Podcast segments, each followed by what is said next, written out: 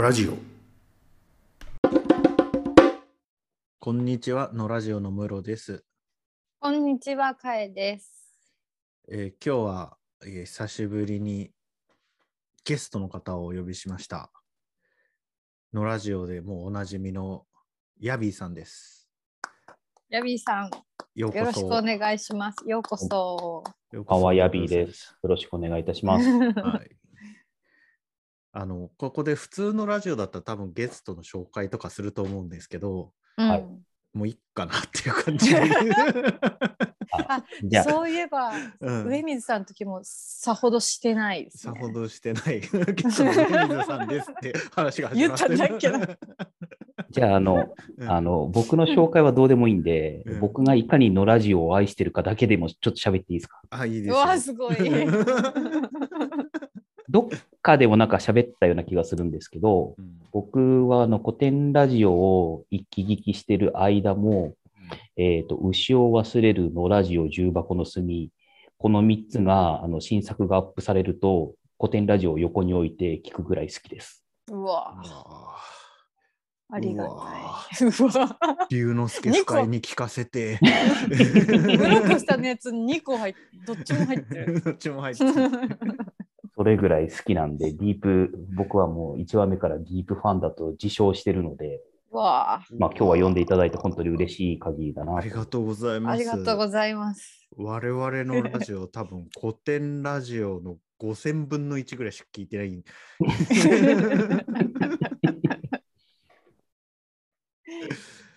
いやー、よかった。ありがとうございます。ありがとうございます。なんかね、えっ、と、ヤビーさんは、クラブハウスで、僕たちうんうん3人で話してた時に、えっ、と、野良ジオで何回か前に話した、あの、野良人間と社畜人間の、あの、概念を提出した人ですよね。あ、そうですね。うん。なんかお二人に僕がさ,、さもその概念をうん。なんか作り上げたかのようにおっしゃってるんですけど、うん。僕はただ単に乗っかっただけで、うん。あの、全体的な構成は、あの、ムロさんとカイさんが作ったと思ってますよ。そうかなう。ん。けど、まあ、い100歩譲ってそうだったとしても、ヤビーさんが登場しなければ、あの概念生まれなかったって。生まれなかったです、それはそうですね。うんそれはそうだと思いますね。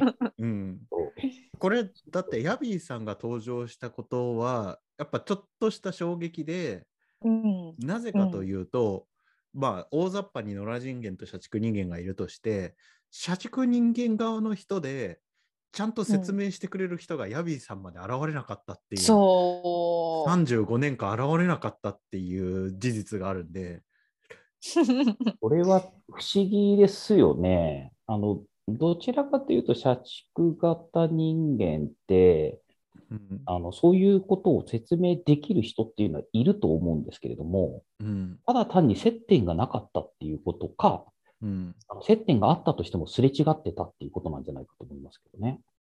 まあ、多分危険人物として敬遠されてたと思うんですよね。うん、なるほど。うん、わからんでもないですね。なんか僕たちと多分こう交渉を持つと社畜人間社会で排除される恐れがあるっていうのがあるんじゃないかなと思うんですよね。そうなのかな？うん排除される。うん。うんあの、前からも、まあ、これもどっかで喋ってるような気がするんですけど、例えばはい僕、3年前とか4年前ぐらいに、あの、古典ラジオを聞いてたら、あの、今ほど面白いと思えるかどうかっていうのはちょっと自信がないんですね。はいはい。要は、もうちょっとこう、古典ラジオみたいなコンテンツを車に構えて聞くのではないかなって思うんですよ。4年前、5年前の私であ間違いなく、牛を忘れるを面白いと思って聞いてはないと思いますね。へえ。うん、それがこの3、4年とか4、5年とかの間で、まあ、何らかの心境の変化なのか、何を面白いと思うのかっていうのがどう変わったのか、ちょっとわからないんですけれども、うんうんうんあの要はその自分たちと違うう思考だとか感性とかを持ってる人のことをすごく面白いっていうふうに思えるようになったのはここ最近。う。んうん、だから、ムロさんおっしゃったように、例えば僕が5年前にムロさんと出会ってた、カエさんと出会ってて、あの、クラブハウスでしょっちゅう話してたようなことを話してたときに、うん確かにあそこまで、えーなんかこう突っ込んで、えーうん話をしたかって言われると、わからないですね。確かに。う。うーん。ね。ね。ね。ね、僕たちほら、こう、そういう、そういう感じ。だから、うん。あの、ヤビーさんと出会ったことによって、うん。あの、我々がなんとなく抱えていた、うん。なんかみんな漢字が違うらしいぞっていうのをちゃんとあ体系立ててそうそうそう説明してくれたわけですよね。すごく分かった、うん。説明を聞いて。うん。なるほどねって感じだった。うん。うん。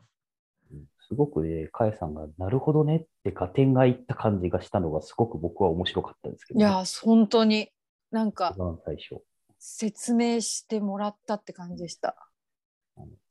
一番最初は多分あの、なんか PTA で起きたよくわからないことっていうあそうそうことをカエさんそうが説明されてて、それはこういうことじゃないですかっていう話をしたときに、す。ごくカエさんがなんか合点がいくような感じを受けて、僕はそれが逆にすっごいびっくりしたんですよ。お互いびっくりしてる。なぜ、なぜそこにそこまでこうなんか深くなるほどって言えるのだと。そんなもの、正直で僕からすると自明じゃないぐらいの感じで喋ってたんですけど、だって僕たちその PTA の出来事について1年間ぐらい話をしてたけど、うんその解釈出なかったから。出なかった。うんえっとね、確か、えっと、教育委員会から、やめますか、続けますかって言った事象に対して、なぜやめますっていう返答をしないのかっていう疑問の話だったと思うんですけど、うんうんうんうん。それがなぜやめ今まで継続していたものを選択するときにやめるという選択がないことについてヤビさんに説明してもらったんですよね。うんああ、なんかそんな話でしたねそうそう。そうそそう。みんながやりたくない。多分スうんテークホそうそうルダー全員がやりたくないと思っている出来事に関して教育委員会側からやらなくてもいいですよっていうもう渡りに船みたいな そうそうそうそうそう。あのお言葉が返ってきたのに、うん責任者がやるという意思決定をしたっていうのが、それが意味がわからい。ないっていうのを言った。うん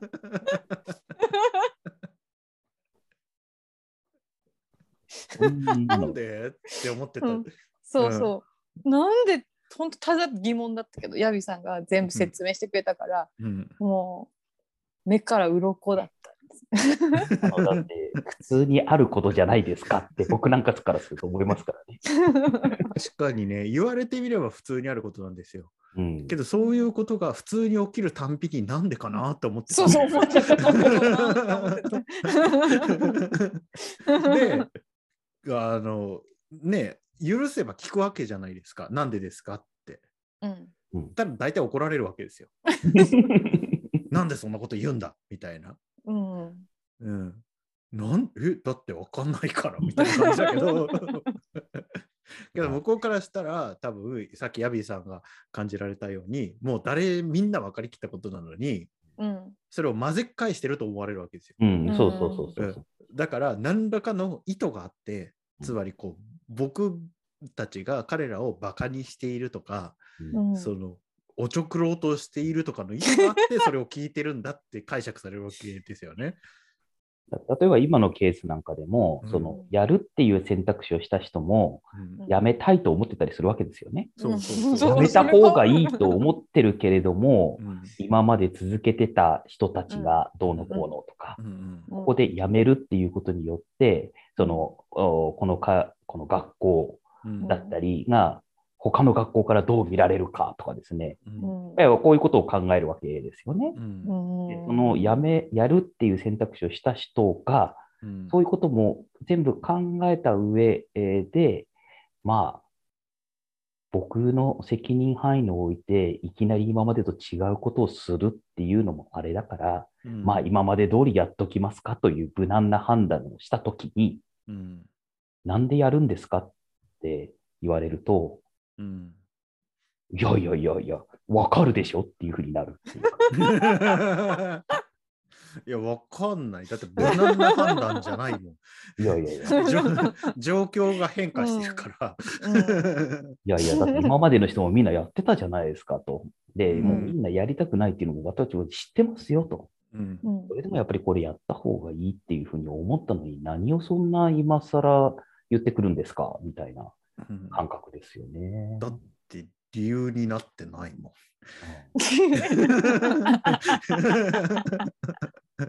今までやってきたかどうか何にも関係ないこれからの話をしているのに。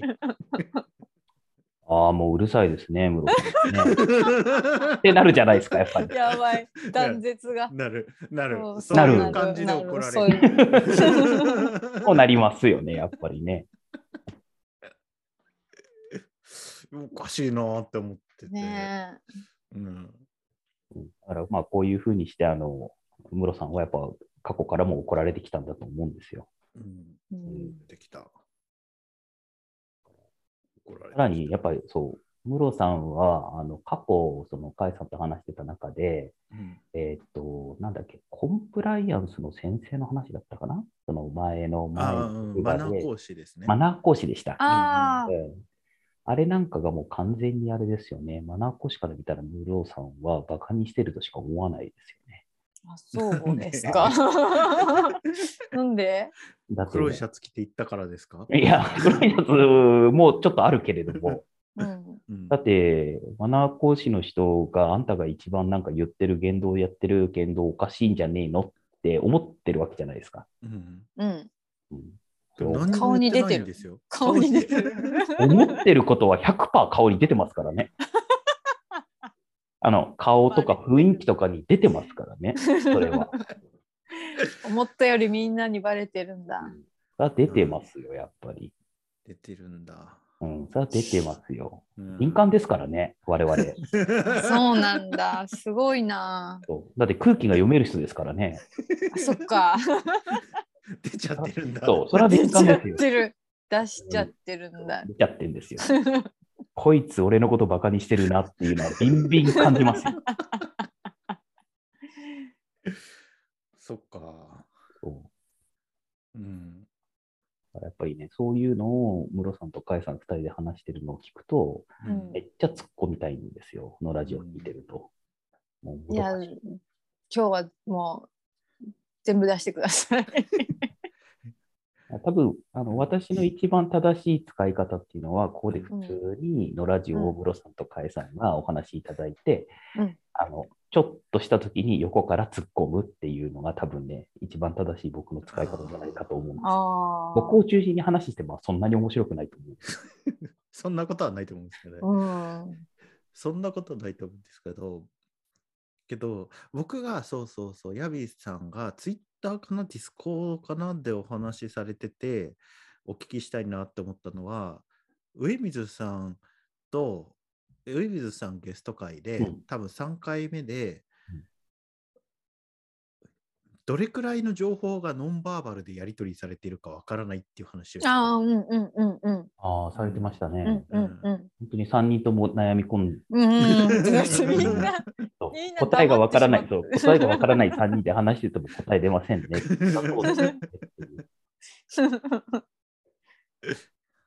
どれくらいされてるん。ですかまあ、だから先ほど言ったやつはまさにそうですよね。さっきのそのマナー研修の講師の話なんかっていうのは、ビンビン出てたんだ。ビンビン出てると思いますよ。さすがに私その瞬間のムロさんの態度とか見てませんけど、うんまあ想像はできますよね。ビンビンに出てるっていううん、の。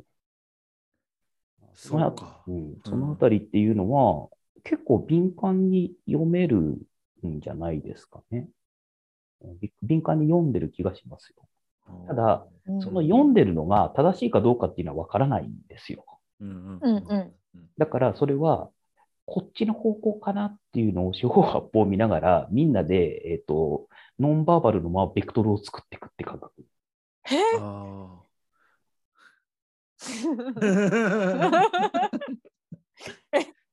えの誰も言葉を発さずして全体的なベクトルがこうすり合わされてるってことですか？すり合わされていく。えーそう。どうやって？イワシみたい。そうそうそう。そんな感じ、そんな感じ。ん？ん？ん？えー。ん？ん？っていうような顔をしながら、うんうんうん、なんとなく、うん、そうだよね。っていう感じになっていく、醸成されていくっていう感じですかね。なんで今どっち方向ですか？とか 聞いたらダメなんですか？あもう、とんでもないですよね。うん。どっち方向ですかって、方向すらわかんないのって、今、僕ら5度か10度かのすり合わせをしてるのに、方向すら違う、わからないですかって感じですよね。やば。やばい。結構、結構細かい情報がやり取りされてるんだ、ノンバーバルで。ちょえー。ちょっと衝撃だな。うん。えっ、と、うん。例えば、あの、まあ、例えば会社の中とかの話で言うと、当然、まあ僕なんか会社に来て20年いますから、うんうんこの同じ会社の、うん。お同じ文化の中で20年働いてるわけですよね。うんうんうんそうすると、そこの中での、そのなんか別にノンバーバルでも通じるようなうんうん。雰囲気とか考え方っていうのは、うん。あの、あらかた共有されるっていう感覚は多分、なんとなくわかる。えー、大きな会社でも大きな会社だからこそ、あじゃないかなと。そうなんだなんか、わかなんとなくわかるんですよ。うんで、僕はそれに関してずっと説明しろや。切れてこの3年間ずっと説明しろやって切れてました。うんなんかこう、俺たちは分かってるもんねえ感出してくんじゃねえよってずっと思ってましああのだだからこそあれですよ、その中途入社とた。か。っていうのは、なかなか馴染みづらいっていうのは多分そういうところになるんじゃない？かああそうなんだ、うん。そういう意味なんだ。と。で、あとは中途入社の人っていうのが力を発揮できないとか、うん。うん、あとは逆にその中途入社が入ってくることによって新しいふ風が吹くことによってうん。組織がちょっと違う化学反応が起きるとか。うんっていうのはやっぱりそのおありますよね。うん。だからやっぱりその新入社員とかっていうのが1年目、2年目、3年目っていう人たちがやっぱりちょっと違う反応、挙動をするっていうのはやっぱその辺あたりっていうのはまだ分かってないからっていう部分は当然ありますよね。うんうんうん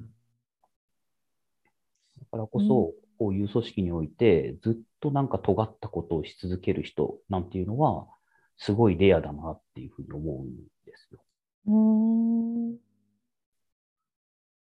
すごいレアですね。うん私は説明されてないことは好きにしていいと思ってました。おうああの説明しろとも思ってない。説明されてないじゃんって思ってた。いやいや、あの、コメントしてください。表情で伝わるものは非常に大きいものがあったんですけど、あの、ポッドキャストのリスナーがさすがに、あの、ヤミーさんの表情から伝わってくるものが非常に大きかったんですけど、ほら、ほら、今、ノンバーバルで伝わったじゃない伝わった、ですか。伝わった、伝わった、伝わった。うんそうですか。なるほど。今、ちょっとあの、えっ、とですね、えっ、と、なんですかね、言葉でにすると、絶句ってやつ。言われてないことはやってもいいっていうのは、なかなか、あの、こう、目から鱗でしたね。確かにそうとも言えるって今思いました。うん、うん。指示されてないから。そうそうそう。ただし、指示してないもんねっ好きていう。にしていいってうんうん。思ってきてたな。僕が市役所の時にすごくびっくりしたのはあの指示されたことを臨機応変にこっちで変えていいって失敗が明らかになってから言われたことですね。ああ。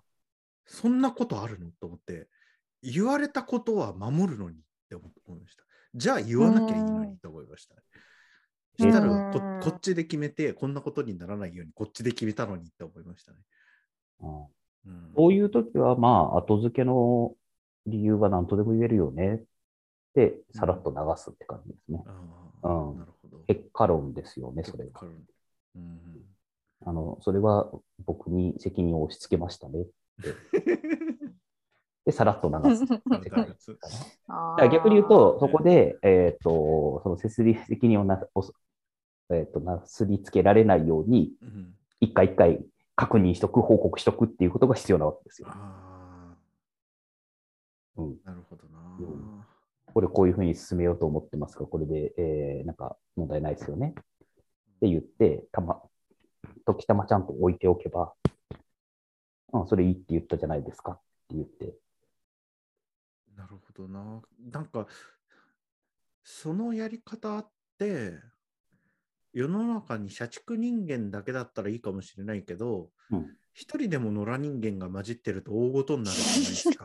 うん、うん、なりますね、きっとね。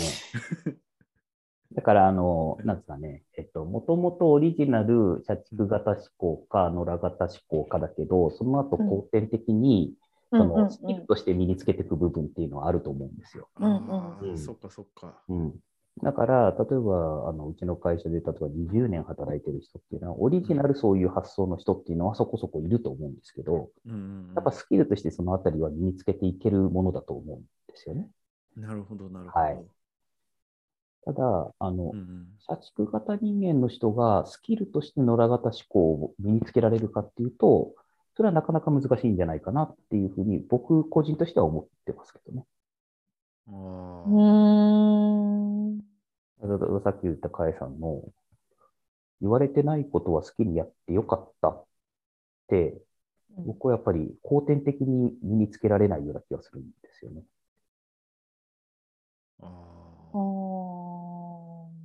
それもしかしたらなんかインプットアウトプット問題にもつながるかもしれない。うん。こう、どうすればそのように考えられるかって、どういう本を読んだらそういうふうに考えられるかみたいな質問を時々受けるけど、うん。すそういうふうに考えるのはそういうふうに考えるしかないっていつも思うんですよ考えればいいの。いやいや、だから考えられないからどうやったらって聞いてるんですけど。そうそう、だから堂々巡りなんですよ。そどううん、難しいなって思う、うんそうか。けど、そうしたらヤビーさんの説だと、もう無理ってことになりますね。う。うん。あのー、社畜型思考が野良型思考っていうのを、うん。えっと、なん、徐々に、あの、そういうような、あの、思考というか、発想というかっていうのが、徐々に身につくのは、うん。なんとなく肌感覚でもあるんですけど、うんううん。オリジナルそっちに振り切るか、振り切れるようにはならないような気がする。徐々に近づいていけるような気はするんですけど、うんうん。だって、ルールが自然にわかる人が、うん。ルールわからなくはならないじゃないですか。うん、そうですね。うんうんそれは確かにそうだ。その通りだ。ルールわからない人が、なんとなくこんな感じのルールがあるのではないかっていうふうに推測はできると思うんですけど、うんうんうんうん。あの、あの経験によって。ううんその通りだ。うん。本当だ。だからやっぱり、うん、社畜型から野良型っていうところのジャンプは、結構難しいんじゃないかなと。う確かに。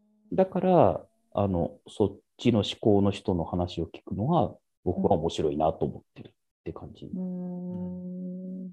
へえ、そんな発想するんだってことですよ。うんさっきのカエさんの、言われてないことは何でも好きにやっていいと思いましたっていうのは、ほほー、面白いですねって感じ。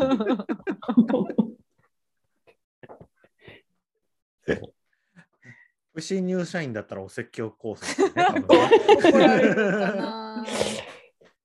うんうんまあ、あの、10年前の僕だったら、えーお説教とまでは言わないけど、たしなめてたかもしれないですね。そんなことはないんじゃないかな、カエさんって言ったような気がしますね。くらなんでも。今までそうやってきたらいろいろ苦労しなかったとか言って言うかもしれないですね。別に。嘘だー。毎日バレー部の顧問に殴られてたあ、そうか。あ、だから、うんそれのことと自分がす好きにやってることが結びついてないから、なんで怒られてるんだろうって。ああ、そういうことですね。うん。結びついて好きにやってるからだってうん知ってたらやらないけど、うん 知らなかったから、なんで怒られるんだろうって思ってなから。そういうことか。うん好きにやってたから怒られたんだね好。きにやってたから怒られた。これ発見だね。うん。うんだってほら、小学校の時とかに習うじゃないですか。社会の時間とかに。僕たちの社会は自由が大事だって。うん。だから好きにやっていいのかなって思うじゃないですか。なんか、あ社会の中で自由って大事なんだって思うのに、実際に自由にしたらすげえ怒られるから、うん。で、それをしたら怒るみたいなことをあらかじめ言っといてくれればやらない。それはルールなんだなって思うからやらないのに、普通考えたらわかるでしょみたいな怒られ方するわけじゃないですか。まあ、100歩譲って普通考えたらわかるのかもしれないけど、僕は考えてなかったからそうしましたみたいな。それなんか僕怒られるようなことかなって思うんですよね、いつも。それはやっぱ考えてなかった室君は良くないよねっていう、考えようよっていうことなんじゃないですかね。うんそこについては。だって、まあ、それで、イエローカードが出るんならしょうがないかなって僕思うけど、うんえ一発レッドみたいな気がするわけですよ、僕としては。それは、うんえっと、その手前で3枚ぐらい出てるイエローカードに気づいてないっていうこと ああ、そう、そうだわ。絶対そう。もう出したよって。そ出してたよって。う。確かにね、確かにね、すっげえ見やすいでっかいイエローカードは出してないですよ。でも、ちっちゃいイエローカードを 見せてましたよねってことだと思いますよ。イエローカードにちっちゃいとか大きいとかあること知らないですもんね。だから、ムロさんとかカイさんとかは、それはちょっとどうかと思うよ、カクカクしかじかでっていうでっかいイエローカードを出されないと、多分イエローカードだというふうに認識されなかったかもしれないですけど、うんうんあれ、横志君、そのやり方はどうかなとかいうのはイエロー、ちっちゃいイエローカードなわけですよ、きっと。ああ、そうなんだ。うん。きり言ってくれりゃいいのに。やっぱりはっきり言うと、あの、波風立つかなって思ったりもするわけじゃないですか。うんやっぱほら、例えば、あの、小学校の頃とかは別にしてですよ。はいうんうん、例えば、いい年した室越さんが、うんあの、どっかのお役所にお勤めにやられたときに、うんぱりこう30過ぎた人を目の前に、はっきりと言うっていうのは、やっぱりちょっとね、失礼じゃないかなって思っちゃったりするんじゃないですかね。うん。そしたら、こう、ちょっとたしなめる程度で、うんちょっとそこはどうかなとか言って、ちっちゃいイエローカードを3枚ぐらい出した後に、やっぱそれでも変わらなかったら、やっぱちょっと大きめのレッドカードが出てくるっていう、あうん、ことだったりするんじゃないですかね。ーなるほど。いやー、難しいな、世界。そうだからさっきの小学校の例を言うとですよ、うん社会の授業で我々は自由が大切だっていうふうに習ったと思うんですけど、うん。一方で行事行事の時に集団行動みたいなのすっごいさせられてますよね。うんううんん、うん。体育の授業だとか、体運動会だとか、うん卒業式だとか、うんうん。そういう時に人と違う挙動をすると怒られませんでした。うんうん。だからその時には、その自由が大事だと社会で習ったかもしれないんですけど、それとは同時に、えー集団で規律的に動くことっていうのの大事さっていうのも多分同時に習ってるんじゃないですかね。習ってたんだ。うん。けど、それはなんか、状況に埋め込まれた合理的行動として意味があるんだと僕は思ってました。うん。だから、運動会の時に、うん。こう、マーチをちゃんと整整然と歩くみたいなうん。のは、マーチを整然として歩くっていうのを達成するためには、うんやっぱ規律を持たなきゃいけないと。なるほど。まうん、この山にみんなで登山に行った時に、うん禁止事項を破ると。遭難とかするかもしれないから、みたいな、それは理屈がわかるんですよね。なるほどねって思うわけですよ。なるほど。うん。確かに。合目的的ですからね。そうそうそうそ確かに先ほどの甲斐さんの PTA の例で言うと、う。うん。それはみんなが辞めたいと思ってるのにうん。なぜそこで辞めないのかっていうのは、今の例とは確かに逆に言ってますね。そうそうそうそう。だ全然メイクセンスしてないうん理屈が。だから、だから、その前、その、お僕思考型の人は、えーなんかソリューションタイプで、えーその、しゃあ、ごめんなさい、えー、野良型の人は、あーなんか本質的みたいな話うんうんうんうんうん。を言ったっていうのは、どちらかというとそんな感じで、うんうんうんあの、例えばさっきのお PTA の例で言うと、どっちが簡単にその問題をお解決というか、あのうん。要はその場から今、今起きてるその場からの問題をさっとよかすには、うんうん。うん、今まで通りにやるっていう方が、その人個人において、うん。どっちがその楽というか、うんうん。要はその変えるってなると、今までやってきたものとやり方も変えると、うんその変え、新しく変えた後のことも考えなきゃいけないし、うんうんなぜ変えたのかっていうことも説明しなきゃいけないし、ううんんうん。それと、今まで通りにやるっていうことで言うと、その判断する人っていうのは、どっちが楽かって考えると、多分そのままやるの楽なんですよ。うんうんうん判断する人はね。ううんんだから、あーそうすると、その、みんながそうやってやめた方がいいと思ってるんだけれども、もうこのまま続けた方が楽、判断する人は楽だよね。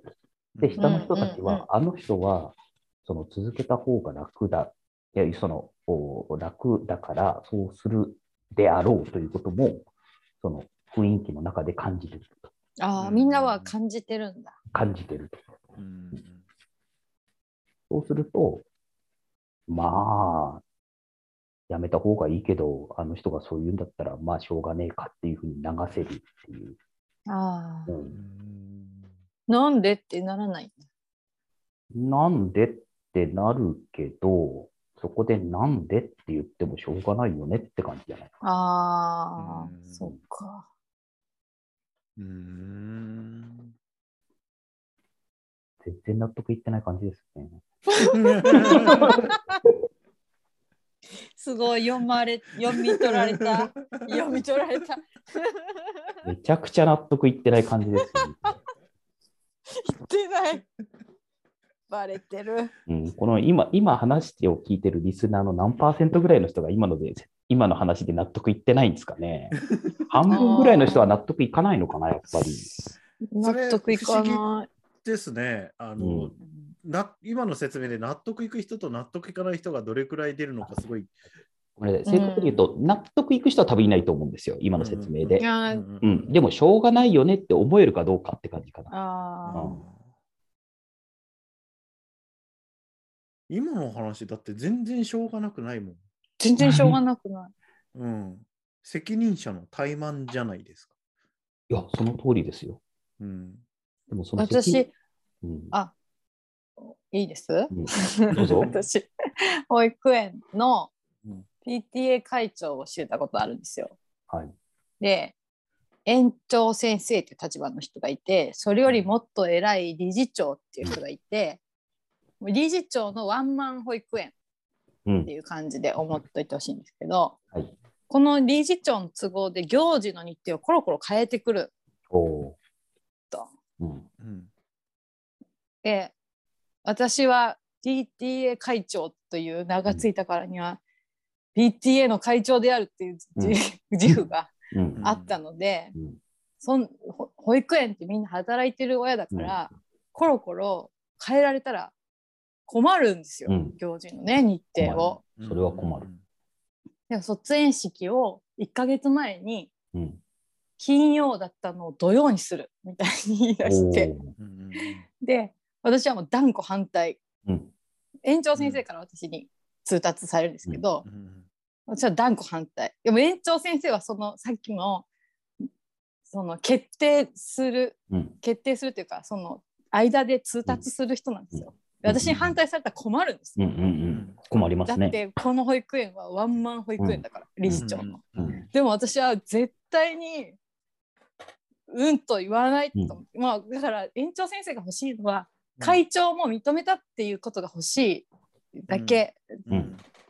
じゃないですか。うん。もう絶私は保護者の代表であるから絶対にうんと言わないって、うん。そしたら保育園の先生総出で私を説得しにかかってきて。うん。それでもうんと言わずに戦争してたんですけど、みんなは戦争にならないんですか、えーっとですね、今の話だと、うん、その戦争になるって分かってて戦争されてるじゃないですか。そうです。うん。だそれはね、やっぱちょっと今までの話とは違うかなと思あうんですよ。そうなんだ。うん。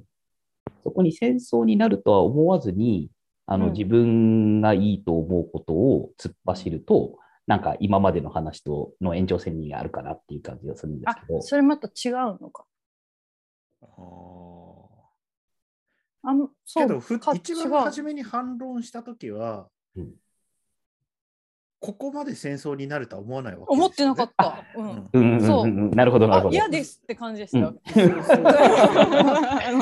土曜に土曜にあの土曜に変えたいと思うんですかって言われて、あうん。いやダメだと思いますっていう感じだ。うん。うん。そしたら敵が一人増え二人増えしてくるから これは戦わねばならん。そうそうそうそうそう。それはね、ぽいですね。ぽい。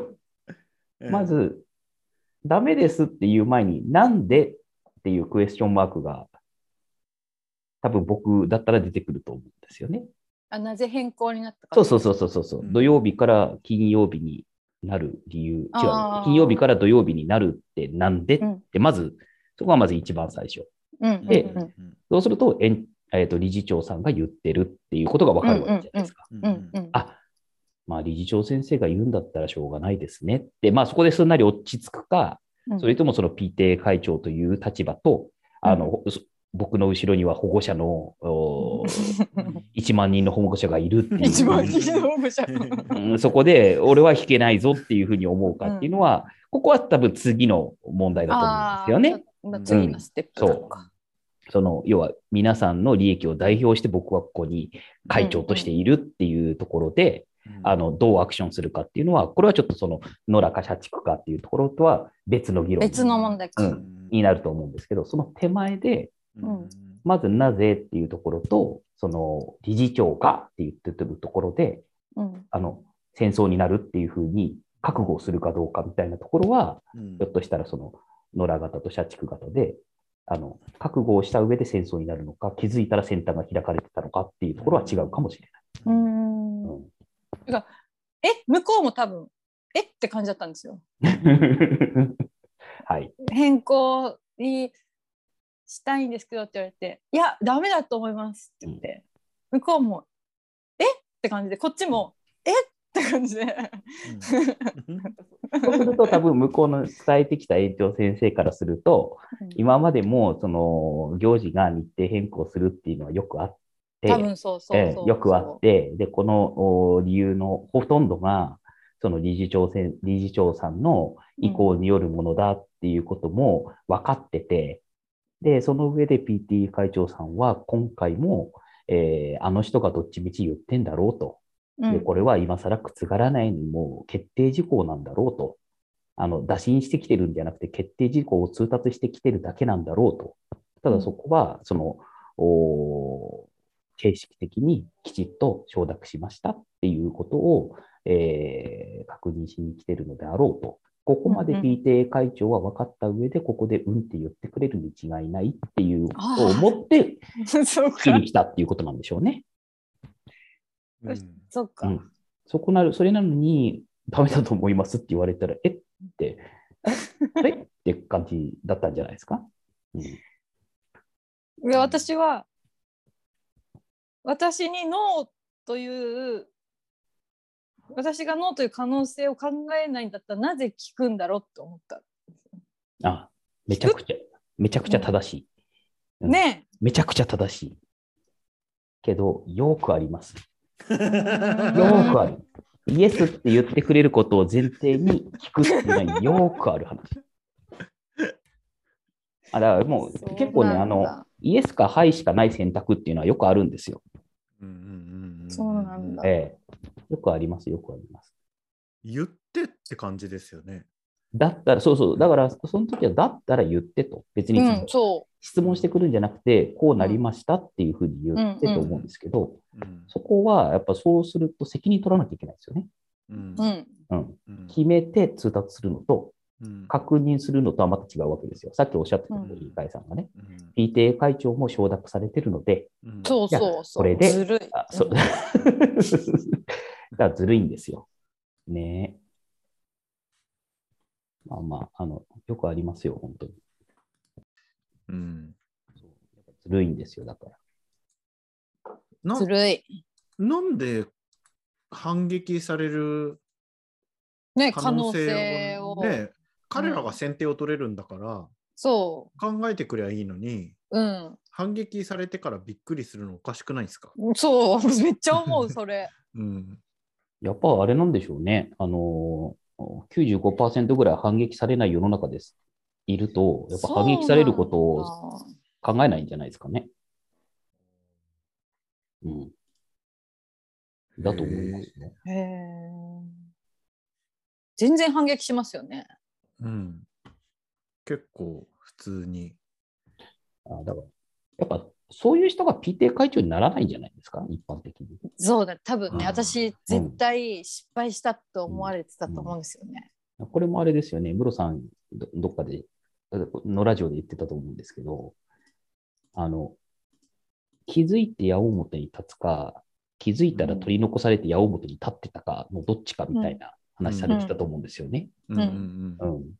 うんカエさん、いやだからそういう人たちがあんまりその PTA 会長っていうようなポジションとか、うん。誰かの利益を代表するようなところに、あまりそのタイプの人っていうのが、ならないことが多いんじゃないですか。特に PTA 会長みたいに、どちらかというと、貧乏くじって思われてるようなうん。ものっていうのは、もうちょっとその、なんか調整型の人、つまり、えーこういう空気が読める人みたいな人がつくケースが多いんじゃないですかね。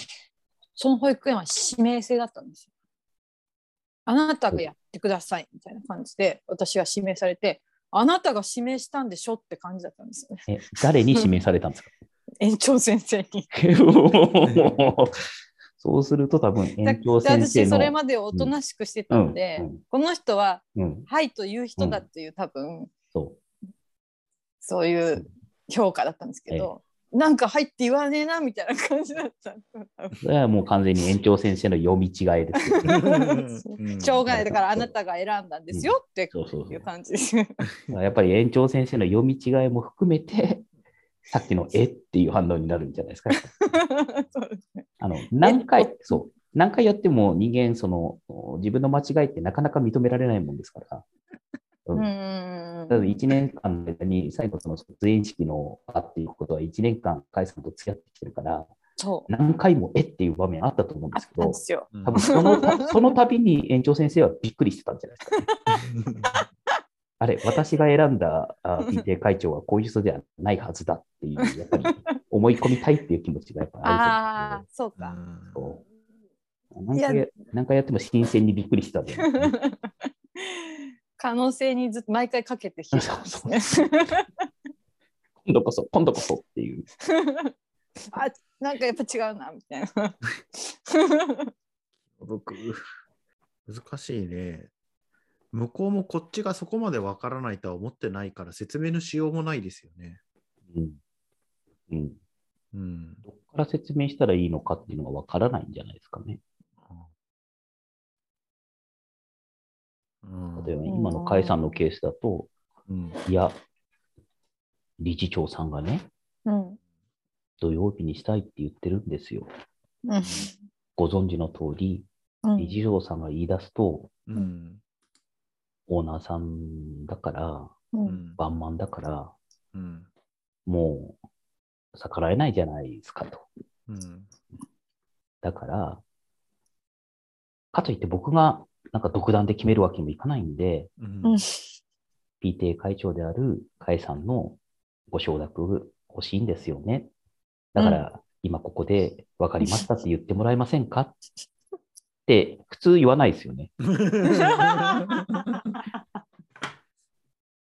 確かにな。うん、普通に言わないですよね。な。言ってもらっても、かいちゃんそこで多分抵抗したよね。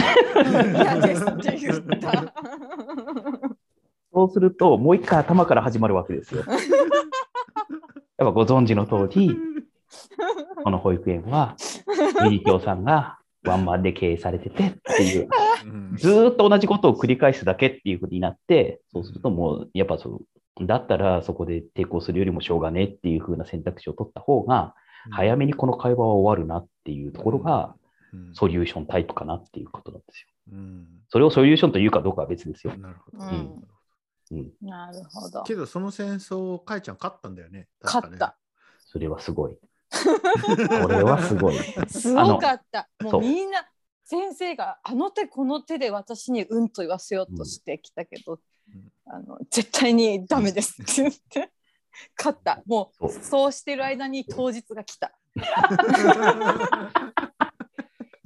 あのですね、えっと僕はその戦争に勝ったカエさんをあのすごい称賛称賛するとともに、その間でボロッボロに傷ついた園長先生っていうのを僕は想像しちゃうんですよね。うんうん。うんどちらかというと僕はそこであの園長先生の悲哀の方に目がいっちゃうので、相当、相当理事長に言われたんだろうなっていう。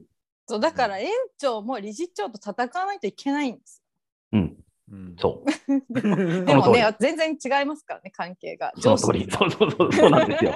そこはね、あの上下関係になってるんですよ。残念ながら。うんそうですね。うんでも逆に言うとあれなんですね、その PTA 会長がうんって言わなかったら日程を変えられないっていうルールだったんだっていうのは、うん。それはすごい発見ですよね。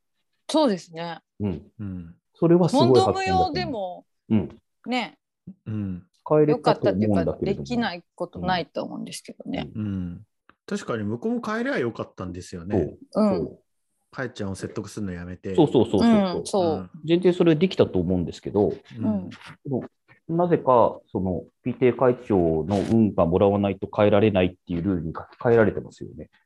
うん。う。うんんこれはなんかすごいことというような気がするな。うん確かに。うんうん。多分かいちゃんが断ったのにびっくりしすぎて頭が回んなかったんですよね。どういうことって。うん。多分卒園式の日程を変えるっていう当初の目標があるにもかかわらず、かえちゃんの説得の方に目的がすり替わったところが彼らの敗因でしょうね。本当その通りだと思いますね。うんうん手段だったはずなのに目的化しちゃうっていう。そうで、気づいたらもう日程が近づいてて、その日を迎えるっていう。そう。うん園長先生に教えてあげればよかった。うん PTA 会長の同意本当に必要なんですか いらないんじゃないかな。勝手に変えればいいんじゃないかなって。本当に。多分教えてあげると、うん逆に、はっって言ったと思います。本当だっていう。うん言うと思いますね。確かに不思議なことがあるよな。うん。うん。だとかなそう今みたいな話はねあの、うん双方から見て不思議だなって思うんですけど、うん多分あの僕みたいな人がその組織の中にいると、あまり不思議だと思わずに、あの甲斐さんを説得しに行くと思うんですよね。